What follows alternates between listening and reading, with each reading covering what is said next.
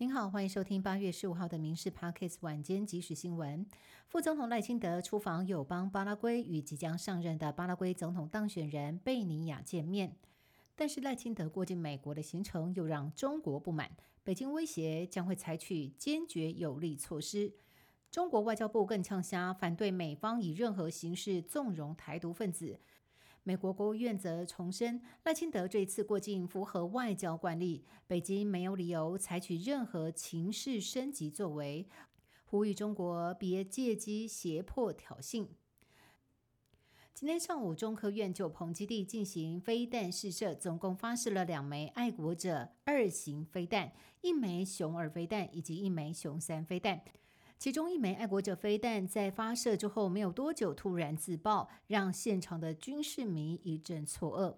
国防部表示，实弹射击科目是部队战训的成果验证，发生异常引爆现象都会记录。详细引发自爆的原因还要再调查。事实上，就鹏基地这个月初才发生鱼要销毁燃烧的意外，造成了四个人轻重伤。这次飞弹自爆再次引起大家关注。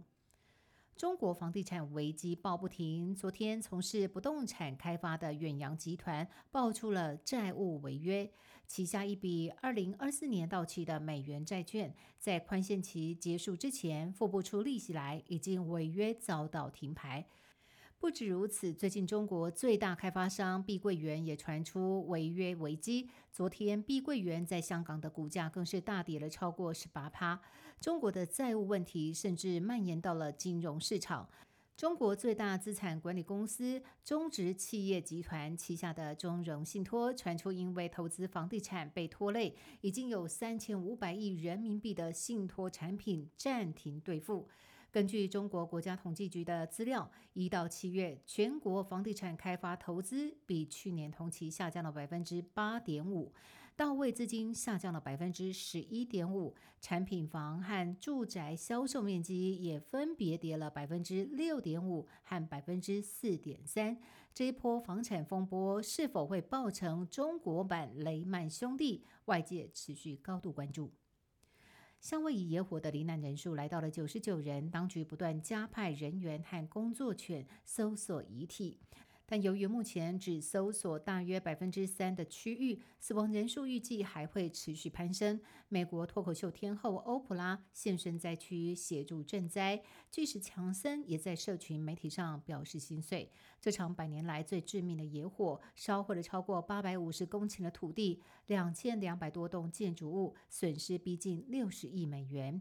联邦紧急事务管理局来到当地视察之后，表示当地的情况前所未见。不论是天灾还是人祸，一场大火让居民的生活全变了样，重建之路看来还很漫长。大缺工时代，连国营铁饭碗也来抢人才。财政部所属的台银、土银、台酒三大国营事业，下半年释出上千职缺，起薪三点四万起，光是台酒就要找五百六十五人，比往年多了一倍。因应国际情势，台银征求三名经济研究分析人员，起薪最高十万元。除此之外，台银、土银也征求男篮和羽球好手。国营退休潮正巧碰上大缺工的时代，起薪高、稳定，还有调薪的机会，让国营铁饭碗依旧能吸引人才。今天大学分发结果出炉，人力银行调查上班族前辈们对职业的看法，结果发现有八成七都认为自己的工作不需要读到硕士、博士学位，反倒是补充专长、增加技术能力，对工作表现更加分。另外，企业平均愿意多付将近三千六百元的薪水给有证照的员工，由此可见。就职业发展而言，学历或许只是一张门票，专业证照才是加薪与否的关键。您知道吗？国道客运上车之后必须下交流道，乘客才能下车。日前有民众误搭上国道之前，突然想要下车，却被司机拒绝。这才发现国道客运为了跟市区的客运分线经营，一直以来都不在短途客。司机表示，每天平均有三到五个人上错车，尤其 T Pass 上路之后，更多民众使用大众运输工具，搭错率也会跟着提高。如果要避免搭错车，除了有关单位得多多宣导，民众也得睁大。眼睛注意看。以上新闻由民事新闻部制作，感谢您的收听。更多新闻内容，请上民事新闻官网搜寻。